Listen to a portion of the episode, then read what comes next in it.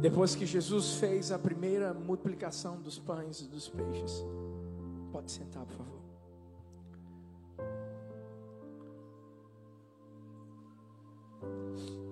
Jesus lá na frente vai fazer a segunda multiplicação. O interessante é que a Bíblia fala que havia uma multidão. Todos estavam procurando por Jesus. E é impressionante porque Jesus diz que aquela multidão não o estava procurando. Por causa de quem ele era. Mas aquela multidão o procurava causa daquilo que ele podia fazer. É como se aquela, aquelas pessoas fossem em direção a Jesus, dizendo assim: Estamos aqui para te adorar, Senhor, estamos aqui. Mas,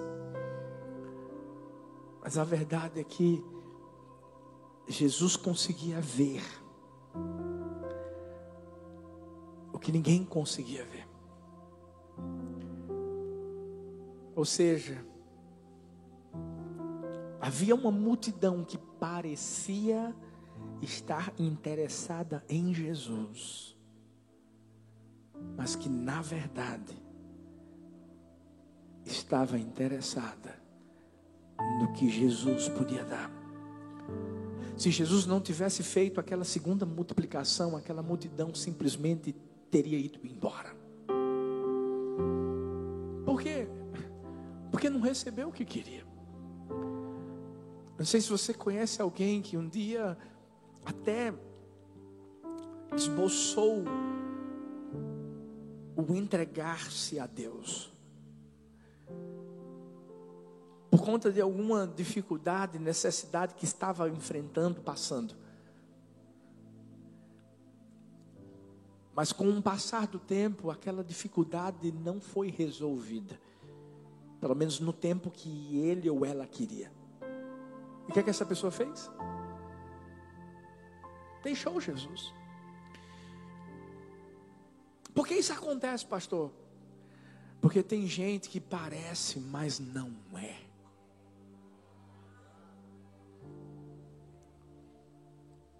Eu não sei se você já, já, já viveu alguma experiência dessa, de você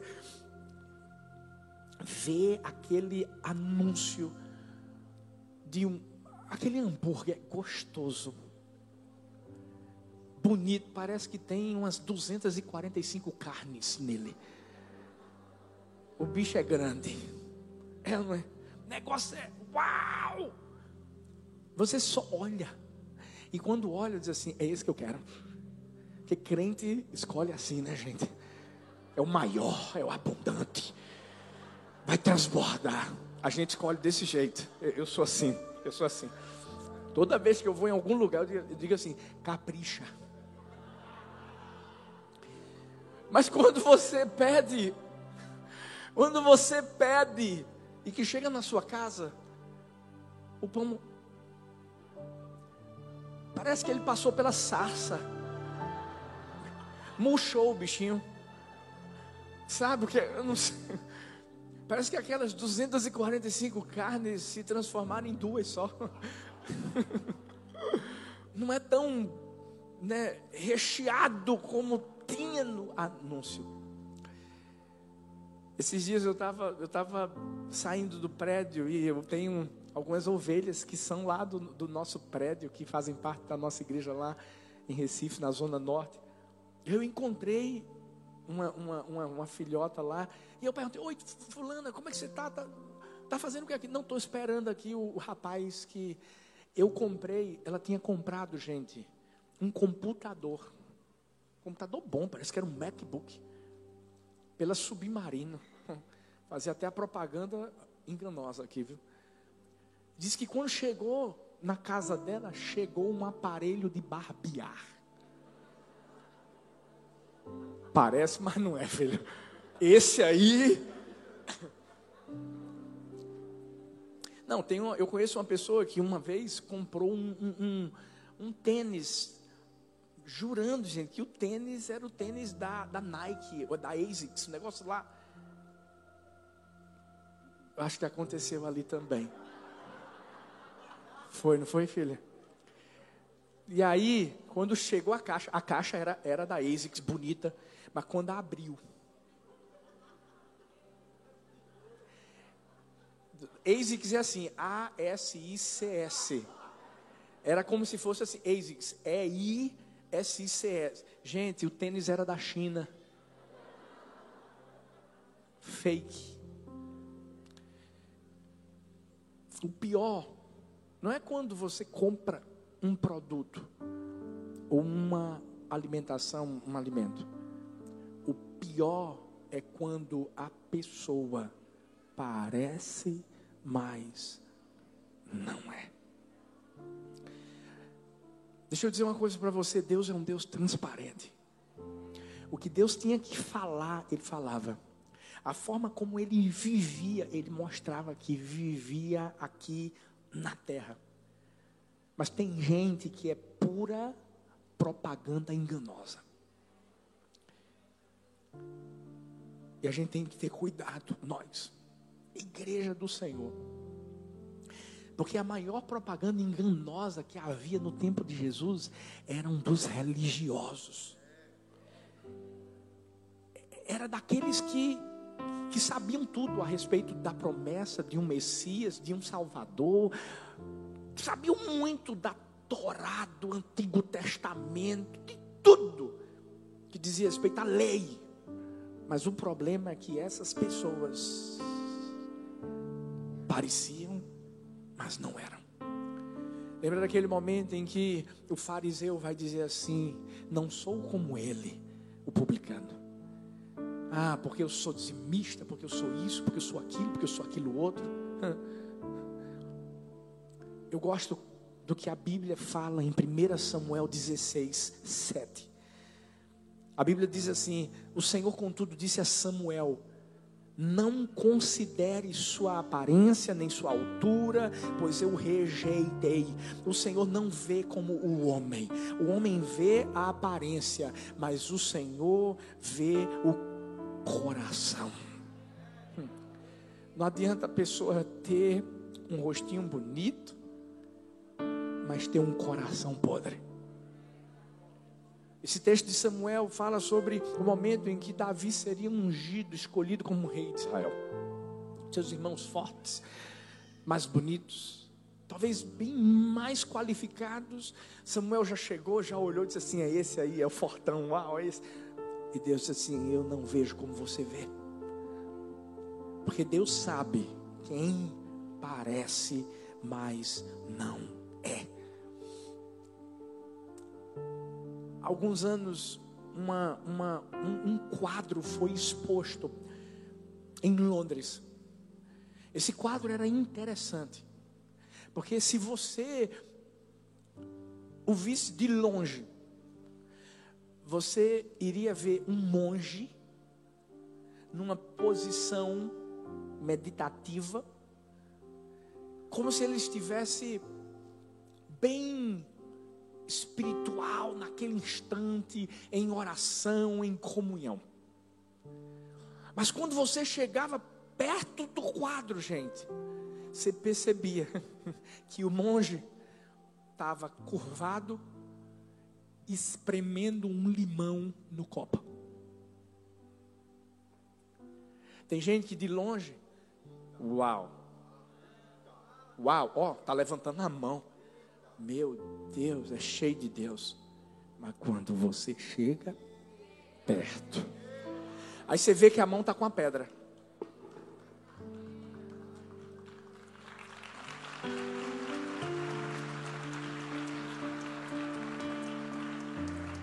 Eu sei que parece que essa não é uma mensagem que a gente deveria pregar num domingo.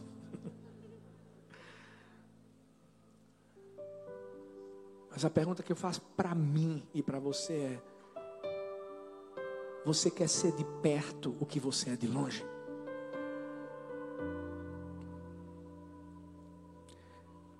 Porque é isso que Deus quer de mim, de você.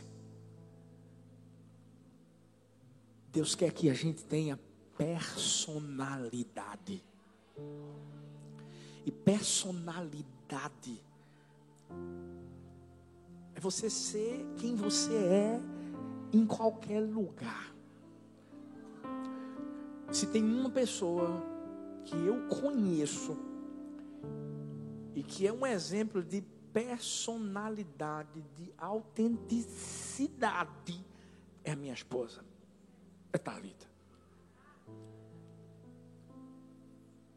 Desde que a gente entrou na igreja do amor, eu e ela sempre fomos muito diferentes, graças a Deus.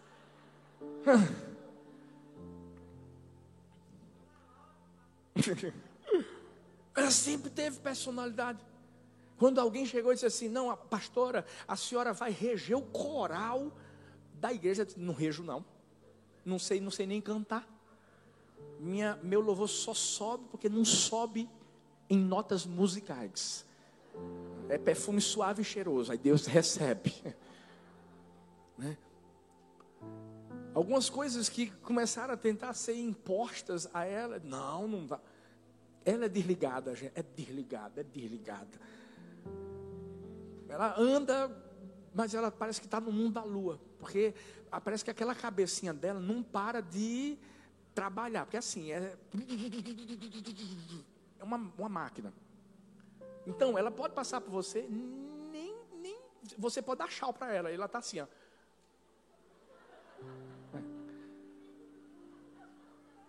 Capaz de às vezes ela se esquecer que eu sou marido dela. Sou eu, meu amor. Ah, é você.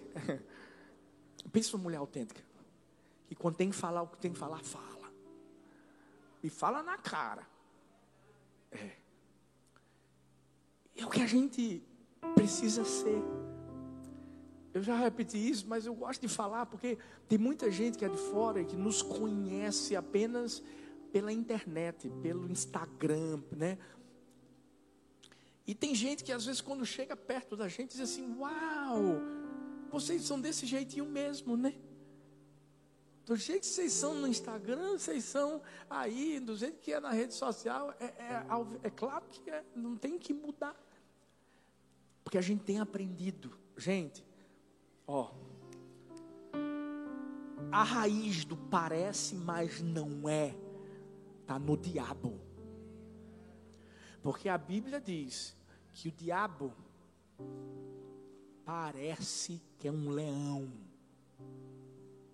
ruge como leão, mas o único leão é o leão da tribo de Judá. Só ele! Só ele! O diabo se faz ele se parece como um anjo de luz. Sabe quando a Bíblia diz assim que até um anjo que desce e falar algo que seja contrário à palavra é, tem que ser considerado anátema, contra Jesus é considerado anátema, porque o diabo se transforma em anjo de luz. Parece, mas não é. Brennan Manning, um grande escritor, disse assim: a tentação do momento é a aparência sem conteúdo. Porque hoje até a pessoa compra seguidor na internet, gente. Meu Deus do céu. Glória a Deus. Nunca precisei fazer isso. Nunca vou precisar. Eu sempre digo assim: quem quer me seguir, está me seguindo por causa de quem eu sigo. Por causa de quem eu sigo. Eu vou falar o que eu tenho que falar. Quando Deus diz assim, fala, você fala, eu falo, me posiciono, falo mesmo, ponto final. Aí tem gente que não gosta. Não, mas porque o senhor é influente, o senhor não pode falar. Se eu falo porque eu sou influente. Porque senão, papai depois desce a mão sobre mim. É. Mas tem muita gente que está mostrando uma coisa lá, mas que nunca existiu. Por quê? Porque a gente vive no século da imagem tudo está ao alcance de um clique. Gente, você compra um carro num clique, você compra é, qualquer coisa num clique só. É uma imagem apenas que aparece, pum, Puf, e, e, e, no Brasil, meu Deus, nós somos uma das nações, um dos países onde as pessoas estão mais conectadas à internet, à, à rede social. Vê o que, o que eu vi em um livro. Deus não se relaciona com as nossas fantasias ou pseudo personagens, somente com a verdade nua e crua de cada um de nós. Por isso que Deus chegou para Jacó e disse assim: Qual é o teu nome?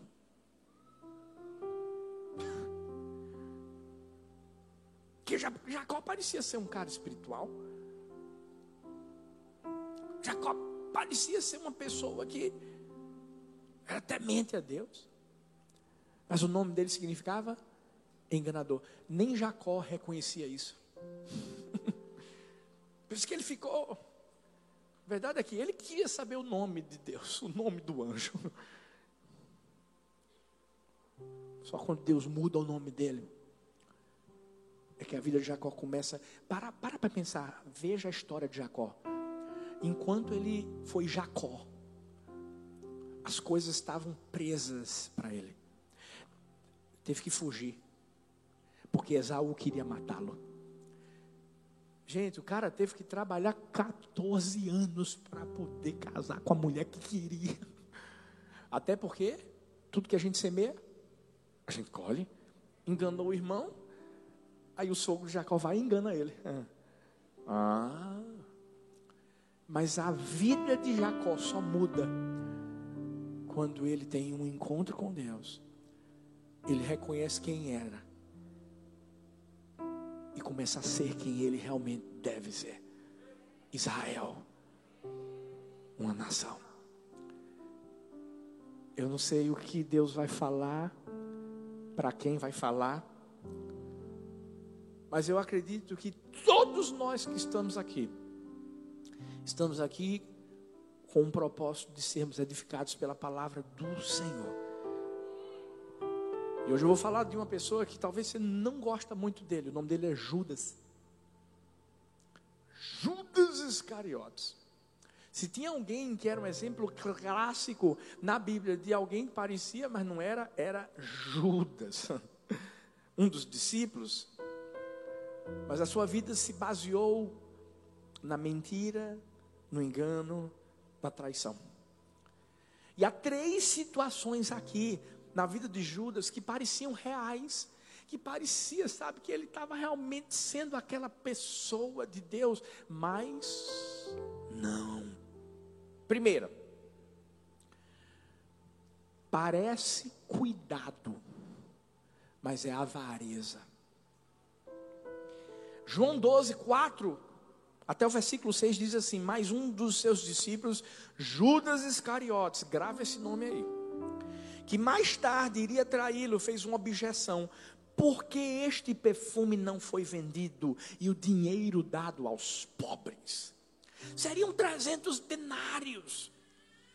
Ele não falou isso por se interessar pelos pobres, mas porque era ladrão. Lembra do que Maria fez? Comprou aquele perfume caro, ungiu Jesus Judas foi o discípulo que se levantou para dizer: Meu Deus, como é que pode estragar esse perfume quando tem tanto pobre aí do lado de fora? Interessante, Maria deu a sua adoração a Deus, enquanto Judas deu a sua crítica. Você sabe por quê? Porque a gente só dá o que tem só dá o que tem.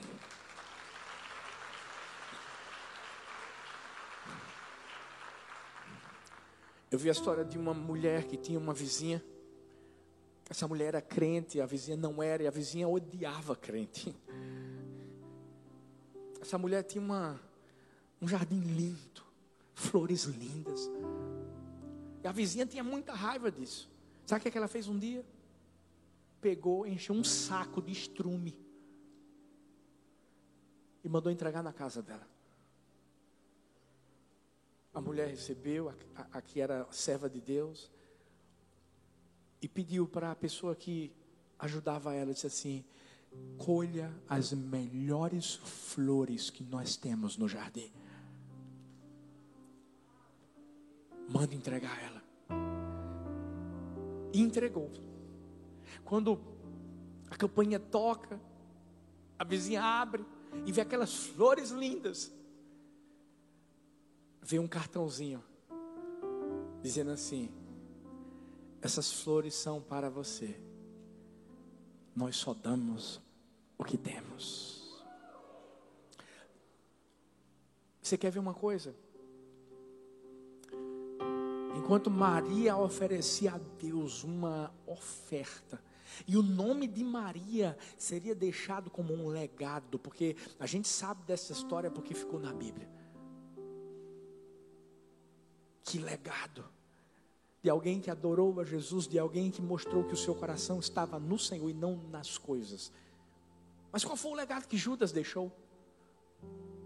De traidor. Você quer ver? Existem muitas Marias no mundo.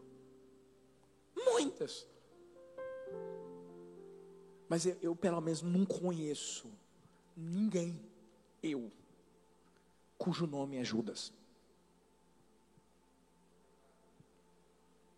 Meu Deus, tomara que não tenha nenhum aqui, Pai.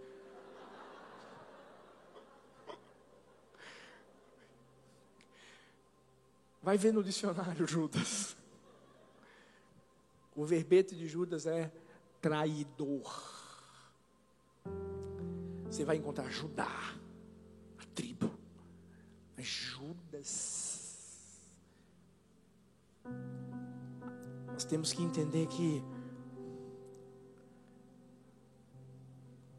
o nosso coração precisa precisa estar tá limpo. Sabe quando alguém, quando a gente está falando de dízimo, quando a gente está falando de oferta, porque tem gente que faz isso. Ah, tem gente que vai dizer, ah, vou dar dinheiro para o pastor. Tem gente que fala isso. Tem gente que vai dizer assim, tem um monte de pobre aí, tem gente. Eu aprendi uma coisa. Toda pessoa que na hora de dízimo e oferta fala que parece que está cuidando. Porque aí é que está. Parece que Judas estava cuidando dos pobres. Não, não, não, ele era ladrão. Eu aprendi nesses 18 anos de ministério que toda pessoa que se levanta justamente no momento de dízimo e oferta para falar mal, etc, pá, pá, pá, pá, todos têm um Judas dentro dele. Infelizmente é a verdade. E eu não posso, eu não posso falar outra coisa. Porque talvez você está aí, você está ouvindo isso e está estribuchando. Eu prefiro que você estribuche aqui do que estribuche no inferno. Eu prefiro. Eu prefiro. E não é porque é a nossa igreja, não. Mas tem uma igreja, graças a Deus, graças a Deus, investe é a nossa. E vai continuar investindo. A gente vai abrir o cabo. O aluguel do cabo é 15 mil reais. A gente vai botar cadeira feito tem aqui. A gente vai climatizar. A gente vai deixar bonito como é aqui. Porque a gente só dá o melhor para quem é o melhor. Sempre. Mas é investimento. E a gente investe. Sabe por quê? Porque a gente aprendeu. E eu declaro, em nome de na igreja do amor não tem Judas, não. A gente aprendeu a se colocar diante de Deus como Maria, em adoração. Nós não fazemos parte do clube dos avarentos. Nós somos generosos. Nós somos participativos. Nós não somos daqueles que dizem assim, vai dar para os pobres. Não, não. Se for para dar para os pobres, a gente dá. Mas também a gente oferta na casa do Senhor e a gente abençoa a vida das pessoas. E o reino de Deus vai crescer com isso. O reino de Deus vai crescer com isso. Uau, Judas, ao invés de pensar que estava tendo o privilégio, gente, o privilégio de ser um dos doze, o privilégio de carregar o dinheiro, porque era Judas que cuidava do dinheiro, o privilégio de abençoar vidas. Mas Judas viu isso como um peso. Deixa eu te dizer uma coisa: doar não é um peso, é uma oportunidade. Porque se eu e hoje, eu e você hoje temos essa oportunidade, agradeça a Deus. Porque tem gente que está querendo, mas não está podendo, mas vai poder. Eu lembro, eu lembro de um testemunho, a gente na igreja pequenininha ainda, uma irmãzinha uma vez chegou para mim e disse assim, pastor, ela estava emocionada, quase chorando. Eu disse, oi minha filha, o que foi que houve? Pastor, pastor, chegando na igreja, o senhor não sabe. Eu vim hoje para o culto. E eu disse a Deus, Deus, eu quero tanto, eu quero tanto ofertar, eu, eu quero, mas eu não estou eu não com condições, eu não estou trabalhando. E eu disse, Deus, deixa eu achar dinheiro no chão. Ah, para que oração, hein? Tem gente que vive orando, Deus, deixa eu achar dinheiro no chão. Já anda assim. Mas o que foi mais lindo é que ela achou naquele dia, ela estava levando, não sei se foi 10, 20 reais, mas estava dizendo: está aqui, pastor. Estou aqui para honrar o meu Deus. Parecia cuidado de Judas, mas era avareza. A doação pavimenta um caminho de prosperidade na terra e um caminho de recompensas no céu que você faz aqui, você vai colher aqui também. Mas se prepara, porque lá no céu tem algo sem medida para a sua vida. A gente só oferece o que tem. E a minha pergunta é: o que é que está aqui dentro do nosso coração? Adoração ou crítica? Cuidado ou avareza? Parece, mas não é. Segunda situação na vida de Judas. Parece força, mas é oportunismo. João 12,6, a parte B diz assim: sendo responsável pela bolsa de dinheiro, costumava tirar o que nela era colocado. Gente, Judas já tinha problema com o dinheiro. Quando a gente vê o texto aqui, ele foi convidado para participar dessa área específica de cuidar do dinheiro da igreja, porque ali era a igreja. Como se ele quisesse mostrar: eu sou forte, eu venci. Eu sei que eu tenho um problema, mas eu venci. Hum. Mas a verdade é que ele só estava apresentando o seu oportunismo. Judas não estava preocupado com os pobres, ele, ele não era um filântropo, ele não era nada disso. Ele era um ladrão, um aproveitador. E essa história de oportunismo que a gente vê aqui, ela não é só vista nos tempos de Jesus. Porque hoje ainda tem muita gente que tenta mostrar que é forte, mas é oportunismo. Você quer ver uma coisa? A gente faz discipulado aqui. E geralmente, geralmente não, sempre. É homem com homem, mulher com mulher. Glória a Deus. Eu já tive gente aqui na igreja que o cara chegou para mim e disse assim: Pastor, fulana de tal está passando por uma situação difícil. Eu estou sentindo no meu coração de ajudá-la. Eu dizia assim: Eu estou sentindo no meu coração que você não pode ajudá-la. Porque senão você vai ajudar demais. Mas eu já tenho uma pessoa certa, fulana de tal ela vai cuidar dessa pessoa de uma forma tão linda, melhor que você. Aí, aí, aí chegou para mim e disse: Não, deixa comigo. Eu disse: Não, deixe comigo.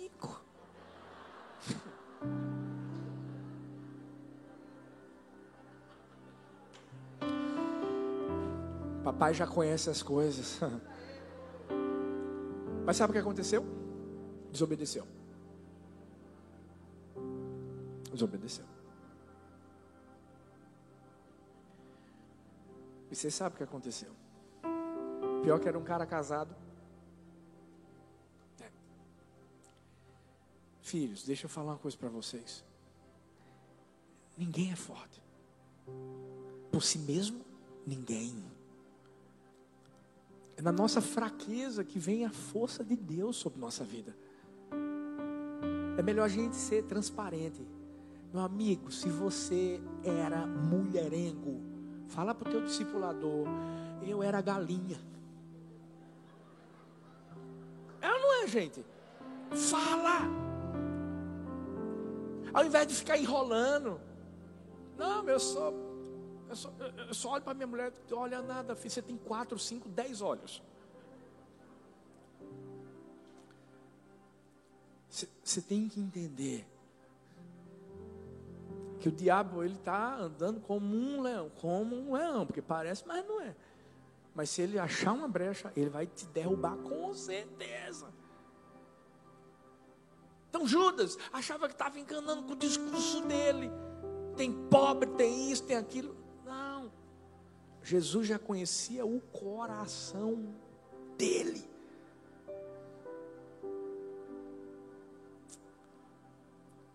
Seja sincero.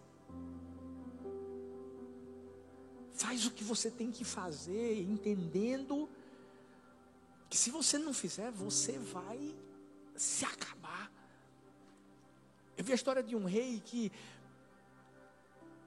tinha um grande amigo, era um engenheiro, um construtor, e esse rei chegou para o, o, o, engenheiro e disse assim: Olha, eu queria que você escolhesse o melhor terreno. Eu quero que você construa a casa do jeito que você quiser nesse terreno. Coloque o que você quiser nessa casa. O engenheiro havia trabalhado tanto nesse, nesse ano, já havia trabalhado tanto que simplesmente fez uma casa meia boca não observou nível, não. Sabe o que aconteceu? A casa ficou pronta, com material que não era de primeira. E chegou o dia desse engenheiro apresentar aquela casa para o rei. E quando o rei chega e vê a casa e percebe logo na entrada que não estava na qualidade das construções que aquele engenheiro tinha feito antes. O rei se assusta e se surpreende e diz assim: Meu querido, essa casa é sua. Quando eu pedi para você escolher o melhor terreno, é porque eu queria te honrar. Quando eu pedi para você colocar os melhores materiais, é porque eu queria te honrar.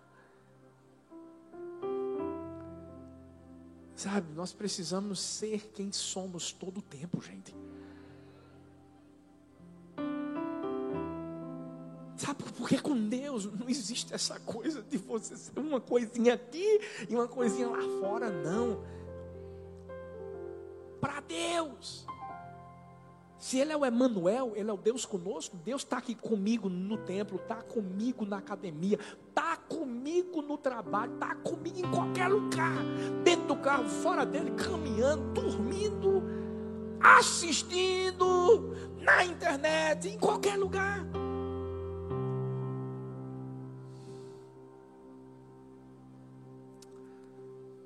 A gente precisa entregar o nosso coração a Deus. Não é apenas entregar o melhor das nossas mãos, mas o melhor do nosso coração. Sabe, eu, eu, eu, eu, vejo Judas da seguinte forma: quando ele quis ali pegar o dinheiro e, e ser um tesoureiro, sabe? O coração dele, a motivação era errada. Ele queria roubar, queria roubar, queria mostrar que era forte, queria, mas era oportunista. Mas além disso, era como se ele quisesse status. Porque imagina você ser um dos doze de Jesus. E ainda mais cuidar do dinheiro. Não. Hoje a gente diria que Judas estava com moral. Tinha moral ao lado de Jesus. Porque podia chegar para Jesus, podia bater um papo com ele, podia conversar. E olha que havia uma multidão que queria estar do lado dele.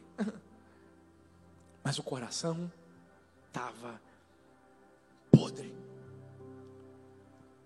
Que eu e você não queiramos ser vistos por causa de status, por causa de posição, por causa de títulos, mas que a gente sempre seja vigente por causa do coração. O coração é tudo. Eu lembro que quando eu cheguei aqui, eu, eu ainda não era pastor, eu era seminarista. E passou uns dois anos para eu ser consagrado. Mas eu nunca cheguei para o meu pai para dizer assim: pai, vai me consagrar quando? Nunca. Chegou um momento em que ele disse assim: Filho, acho que chegou o momento de a gente reconhecer o que Deus colocou sobre a sua vida. Amém. Fui consagrado. Teve um tempo que muita gente disse assim: Não, pastor Arthur agora tem que ser bispo. Não, não, pastor Arthur tem que ser apóstolo, apóstolo. Respeito qualquer pessoa que receba esse título. Porque tem algumas pessoas que recebem. Mas eu sempre, mesmo se eu não tivesse título de pastor, eu sei quem eu sou. O que eu mais amo, gente, não é o título. O que eu mais amo não é nem subir aqui e pregar. Que eu mais amo é estar aí. Pensa que eu estou com saudade da Blitz. Meu Deus. Eu gosto do cheiro da ovelha. Eu gosto da lã, eu gosto do abraço. Eu...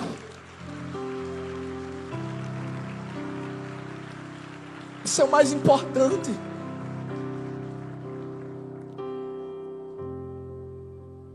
É uma pena porque às vezes tem muitas pessoas que estão atrás do status.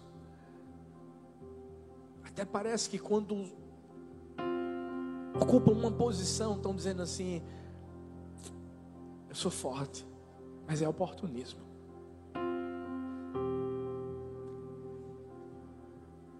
O mais importante é que Deus vê o coração da gente. Por isso que quando Jesus veio, ele veio como servo, se esvaziando. Ele fez o que fez por causa disso. Porque o que Jesus era, ele mostrou que ele era.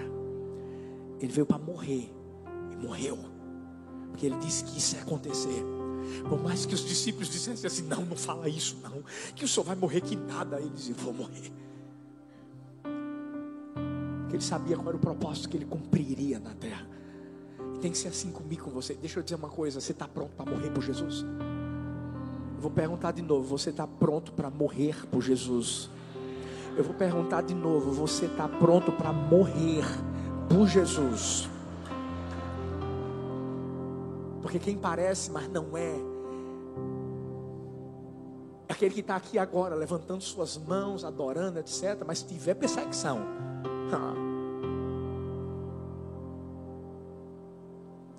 vai ser o primeiro a dizer: Não, eu me rendo, mas não é se render a Deus, ao diabo. Jesus está voltando, filhos. Como eu queria que fosse agora. Você vê o que a gente está vivendo no mundo. Hoje a gente está à beira de mais uma decisão política.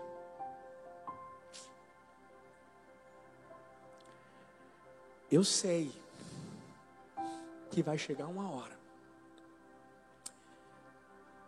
em que por causa do nosso posicionamento, eu sei, que vão começar a nos perseguir de uma outra forma. Eu sei que o diabo tem raiva da gente, mas não sabia que tinha tanta raiva. Mas eu e você temos que mostrar que nós somos quem somos. Nós somos de Deus nós não abrimos mão da palavra. nós não abrimos mão do Evangelho.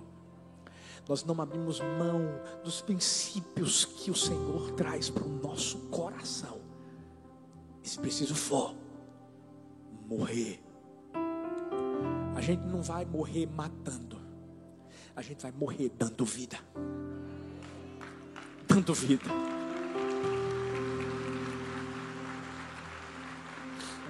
Porque foi isso que Jesus ensinou a Pedro, quando Pedro quis arrancar a, a orelha de Malco, Jesus não parou, meu filho. Você não está entendendo. Eu não estou te trazendo aqui para você matar, porque o que eu vou fazer é dar vida. Mas tem que ser de verdade, meu filho.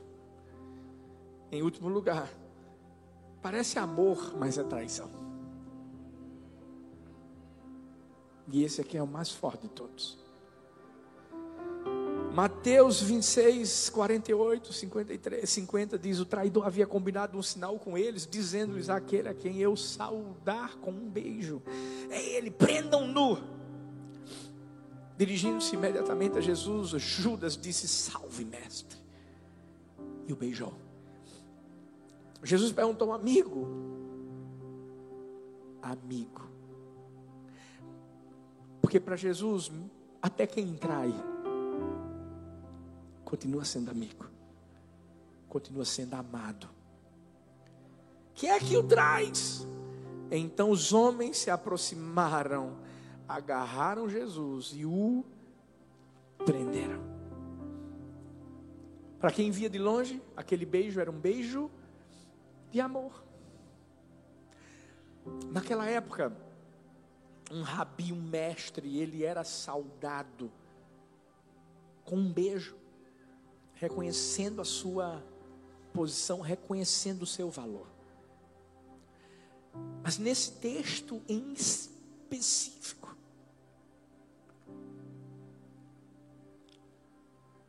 quando a Bíblia diz que Judas disse: Aquele a quem eu beijar, essa palavra usada é a palavra fileim, que é um termo comum de beijo normal. Mas a Bíblia diz que quando Judas se aproximou e o beijou, a palavra beijou aqui é outra, é catafilém, que significa não apenas beijar fervorosamente, mas demoradamente. O verbo catafiléu é uma junção do verbo amar, beijar. Você sabe o que é que Judas fez? Ele não deu um beijo simples em Jesus. Para os outros parecia um espetáculo de amor, de afeição. Porque Judas abraçou Jesus e Judas deu um beijo no seu rosto, no rosto de Jesus, demoradamente.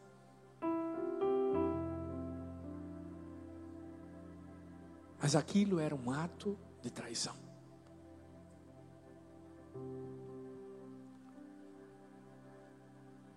É impressionante porque Esse é o mesmo verbo que foi usado para descrever o beijo que o pai do filho pródigo deu no seu filho quando o recebeu de volta. Judas acaba usando o símbolo de amor, de amizade, para atrair Jesus. E o que foi que Jesus disse? Com um beijo traís o filho do homem.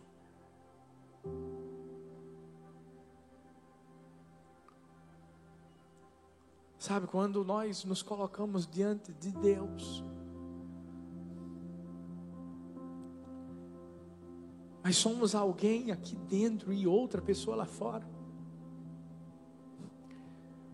Se aqui parece que sua família é maravilhosa, mas do lado de fora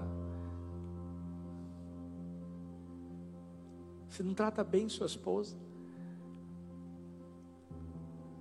Você não trata bem seu esposo, você não trata bem seus filhos. Você está brigado. Você não fala com algum parente seu há anos. Parece, mas não é, meu filho. Porque você não está vivendo o amor. Isso também é trair.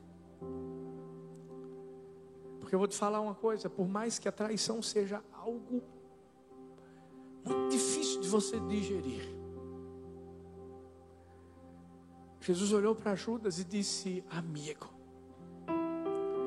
Jesus lavou os pés de Judas.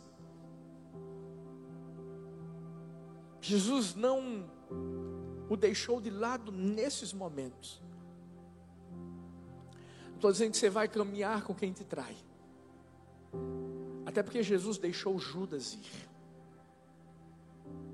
Mas se essa pessoa tem que caminhar para longe de você, que ela nunca carregue dentro do seu coração ódio que vem de você, que ela carregue o amor. Por isso que Jesus disse, amigo, com um beijo você me trai. Judas traiu Jesus por quê? Por causa de uma besteira. Algumas moedas, dinheiro, status. Imagina se Jesus nos vendesse ou nos trocasse pela mesma quantidade que Judas o vendeu, o trocou, ou pela mesma quantidade que nós o trocamos.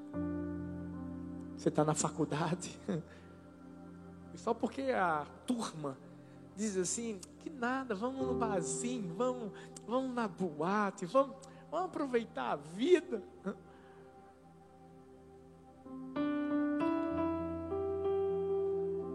Aquela menina manda uma mensagem para você e, e diz: ó, vamos se encontrar, vamos bater um papo. Você é casado.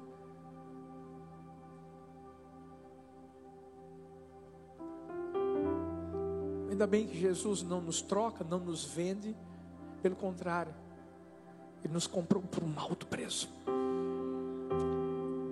E esse alto preço foi a sua própria vida. É como se ele dissesse para o diabo: Ei, esse aqui é especial. Ei, essa aqui é especial, porque é minha, é meu.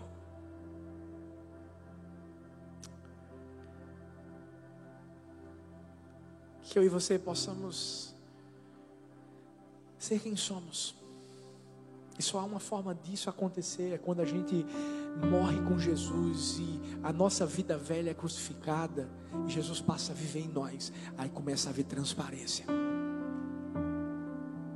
Porque senão vai ser sempre uma luta. Eu vi a história de dois mendigos. Cresceram juntos, eram amigos inseparáveis. Tinham ficado velhos. Certo dia estavam passando por uma ponte e viram uma corrente que estava se desenterrando do rio. Eles puxaram essa corrente. E quando puxaram, encontraram um baú bem grande contendo um tesouro enorme. Eles ficaram felizes, tentaram levar o baú, mas o baú era muito pesado e ele já não se alimentava há muito tempo, então eles pararam e disseram assim: peraí, peraí, vamos fazer o seguinte. Um de nós vamos, compramos alguma coisa para comer, a gente come a gente vai ficar forte a gente pode levar. E o, um dos mendigos disse: Eu vou. Fica aí. E esse mendigo foi comprar comida. Mas o que ficou, pensou da seguinte forma: é muito tesouro eu posso aproveitar só para mim. Quando ele chegar, eu vou matá-lo, eu como a comida, fico forte e consigo carregar. Quando aquele amigo chegou, ele tinha se escondido, o amigo começou a procurá-lo e de repente ele o surpreendeu e o matou. Ele viu a comida que aquele amigo dele que tinha morrido tinha trazido, ele comeu e quando ele pensou que estava forte, carregando o baú, começou a se sentir fraco. E morreu. Porque o seu amigo tinha pensado da mesma forma. Eu vou envenená-lo para que eu fique com o tesouro só para mim. Sabe o que aconteceu? Os dois traíram um ao outro e perderam o tesouro. Minha pergunta para mim e para você é: como é que nós queremos terminar nossa vida? Como traidores ou vencedores? Se a gente disser que a gente está com Jesus até o fim, vai ser até o fim. Você está casado, você tem sua esposa, você tem seu esposo, seja fiel a ele e a ela até o fim. Até o fim. Até o fim.